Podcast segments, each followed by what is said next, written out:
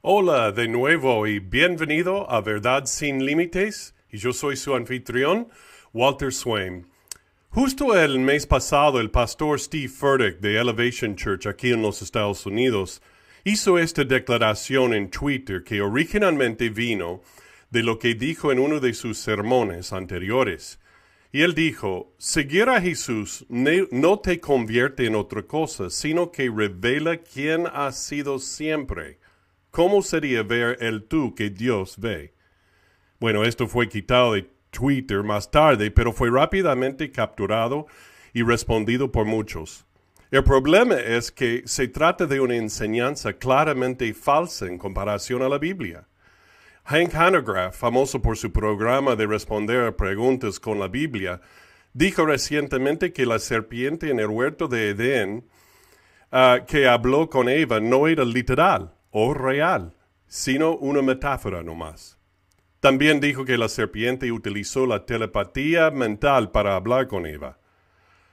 Ahora bien, esto es para otro podcast para, por venir, ¿no? Pero todavía se puede ver que la serpiente como literal, como el autor de Génesis, fue, como fue la intención del autor de Génesis. En otras palabras, más de los maestros prominentes de la Biblia hoy en día, en inglés y en español, están negando o escogiendo solo partes del método literal de lectura e interpretación de la Biblia. Y esto es peligroso, ya que afecta a la verdad de Dios como Él quería que se entendiera. Entonces, ¿cómo puedes eh, tú, el creyente que lee la Biblia, discernir entre la enseñanza verdadera y la falsa? Bueno, Dios nos muestra fácil y sencillamente cómo hacerlo. Y eso es lo que vamos a descubrir juntos ahora mismo en Verdad sin Límites.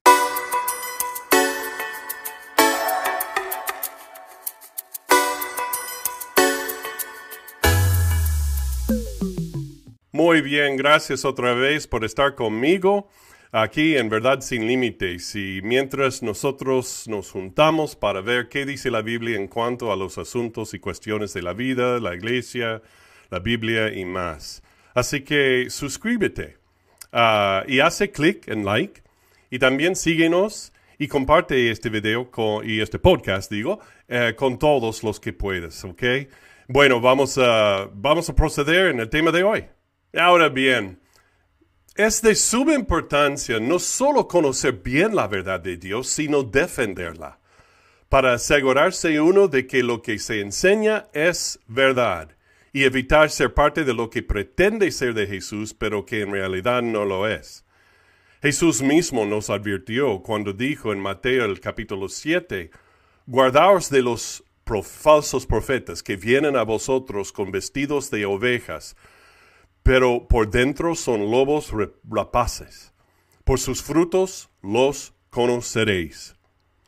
También Juan dijo en el primero de Juan, el capítulo 4, Amados, no creáis a todo espíritu, sino probad los espíritus si son de Dios, porque muchos falsos profetas han salido por el mundo Así que aquí, y, estas eh, son solo dos pequeñas partes de las repetidas advertencias en la Biblia, de la falsa enseñanza que viene y de ser conscientes de ella y negarla. De hecho, Jesús dijo aquí que podemos reconocer que es falso por lo que ese maestro expone de sí mismo, tanto en la enseñanza como en su estilo de vida también. Hoy nos enfocamos en las pruebas que Dios nos da para aplicar a cualquier enseñanza para determinar si es verdadera o falsa. Y las enumeramos como preguntas para aplicar lo que escuchas o lees de un maestro de la Biblia. ¿Ok?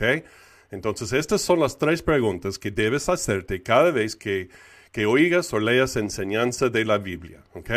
Número uno, ¿es la divinidad de Jesús protegida? Número dos, es la integridad de la palabra de Dios protegida. Y número tres, es la definición del Evangelio protegida. Esta fue una de las principales luchas desde el principio en la iglesia primitiva, es decir, la divinidad de Jesús. Hombres como el llamado Marción tenían falsas enseñanzas sobre Jesús en cuanto a si era Dios o uno de los muchos dioses o no era el mismo que el Dios que el Dios del Antiguo Testamento. Hoy en día algunos maestros que pretenden ser maestros de la Biblia, pero niegan directamente que Jesús es Dios, enseñan esto. Ellos dirán, por ejemplo, que Él era Dios en la carne, pero así como otros hombres han sido lo mismo también. Esto se oye en el movimiento cristiano progresivo de hoy. También viene a decir muchas veces que podemos ser como Dios, o que ya somos pequeños dioses que solo tienen que renacerse desde adentro, haciéndonos lo mismo que Jesús, seres creados que se convierten en dioses. Otros dirán que Jesús dejó de ser Dios para poder, ah, para poder ser hombre lo cual es completamente erróneo. Jesús, aunque se autolimitó su poder a veces, nunca dejó de ser plenamente Dios mientras era plenamente hombre.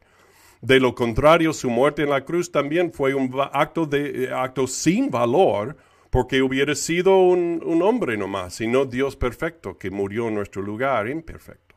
Bueno, pregunta número dos. ¿Es la integridad de la palabra de Dios protegida? En el libro de Apocalipsis, el capítulo 22, Juan escribió esto. Yo testifico a todo aquel que oye las palabras de la profecía de este libro. Si alguno añadiere a estas cosas, Dios traerá sobre él las plagas que están escritas en este libro. Si alguno quitare de las palabras del libro de esta profecía, Dios quitará su parte del libro de la vida.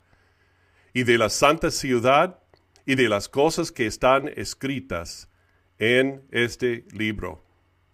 Esto no es solo para el libro de Apocalipsis, sino para toda la profecía y enseñanza de Dios eh, por lo general, es decir, la Biblia por completo, tal como fue escrita y recibida. Todo el libro de Dios terminó con los escritos de Apocalipsis. De ninguna manera se debe alterar o cambiar o añadir o eliminar porciones de su palabra. Así que las sectas como el mormonismo y los testigos de Jehová directamente y obviamente cambian y añaden a la Biblia para hacer sus propios libros sagrados y así proteger sus enseñanzas erróneas. Por lo que es una negación rotunda de esta advertencia que acabamos de leer. Otros son más indirectos o suaves sobre, y sutiles sobre cómo se hace esto no cambiando o alterando las palabras en sí, sino cambiando cómo se entienden las palabras. Vemos esto hoy en día con los creacionistas de la vieja tierra, o los maestros del diluvio local y no mundial, u otros como lo que leemos de Hank Hanegraaff, el hombre de la Biblia, sobre la serpiente en el huerto de Edén. Van agitando una varita mágica sobre ella y dirán que es una metáfora o un símbolo de otra cosa. Una vez que dicen eso, pueden hacer que la Biblia diga lo que creen que dice. O tomen filosofías mundanas como la evolución o el socialismo y las entrelazan con algunos versículos de la Biblia para que suenen legítimas y requieren nuestra obediencia, como si fueran los mandatos de Dios, tal como Él dijo, cuando no lo son. Así que si las palabras de la, Biblia están siendo literalmente cambiadas o añadidas, o su significado está siendo cambiado por un maestro moderno, entonces sé consciente de este ataque de, Satanás y evítalo.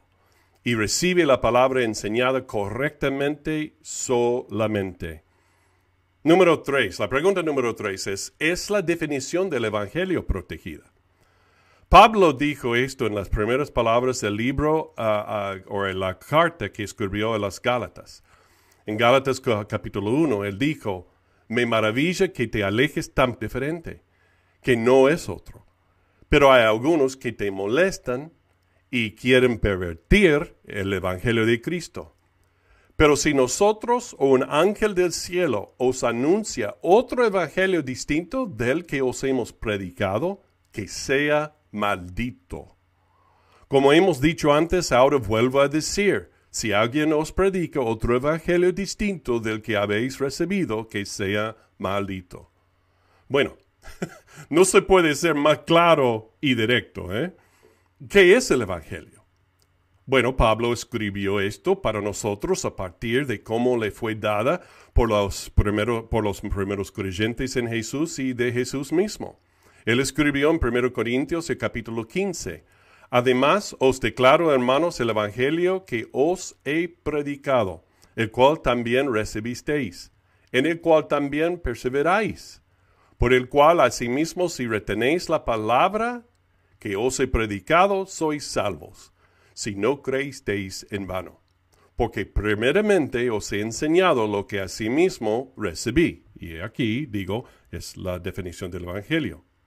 Que Cristo murió por nuestros pecados conforme a las Escrituras y que fue sepultado y que resucitó al tercer día conforme a las Escrituras. Entonces así es tan, claro. El Evangelio es Jesús crucificado, enterrado y resucitado al tercer día para salvarnos de nuestros pecados. Jesús murió por nuestros pecados y resucitó vivo.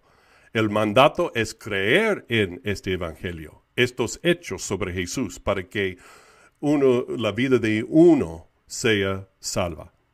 Hoy en día el Evangelio está siendo constantemente convertido en un Evangelio social, que cuidar y curar la pobreza es el Evangelio. Eso no es el Evangelio es un producto del amor de creer y ser cambiado por Jesús por el Evangelio, pero no es el verdadero mensaje y propósito del Evangelio en sí. Hoy en día el Evangelio también se ha convertido también en un Evangelio de su justicia social, insertando el socialismo en el mensaje de que el Evangelio trata de corregir los errores cometidos contra las personas en la sociedad.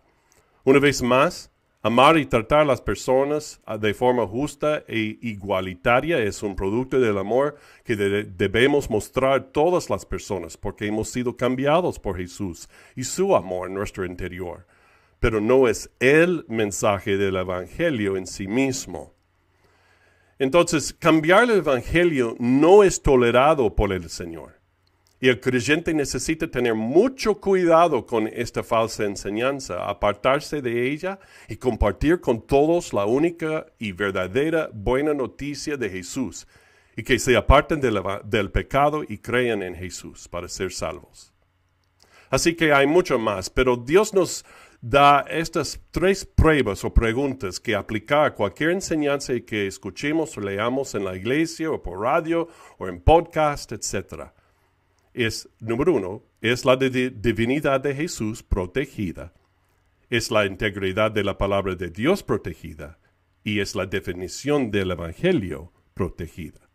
Bueno, Judas número en, su libro, en el versículo 3, dijo, Amados, por la gran solicitud que tenía de escribiros acerca de nuestra común salvación, me ha sido necesario escribiros exhortándoos que contendáis, contendáis ardientemente por la fe que ha sido una vez dada a los santos. Tenemos que dibujar, digamos, la, la línea roja, marcar la línea roja alrededor de la verdad de Dios y asegurarnos de que permanezca fiel a lo que Dios estableció como su verdad, como en el principio. Aunque hay que defender contra los falsos maestros de la Biblia y hasta apartarnos de ellos, todavía no significa que debemos ser feos u odiosos para con ellos, que promueven tal falsa enseñanza. Pero sí significa que debemos ser sólidos y firmes en conocer la verdad de Dios y no ser engañados y proteger su verdad de los ataques de Satanás y del mundo que trata de devaluar la palabra de Dios y destruirla. Cuando la verdad de Dios se diluye o se altera, deja de ser de Dios y deja ser la verdad que nos salva y nos guía hacia Él y su amor. Muy bien. Espero que esto te haya ayudado. Y si lo hizo, entonces haz clic en me gusta o en like, suscríbete, síguelo y compártelo con otros que deseen conocer la verdad de Dios para su vida. Bueno, como decimos siempre, sigue a Jesús y siempre seguirás entonces la verdad.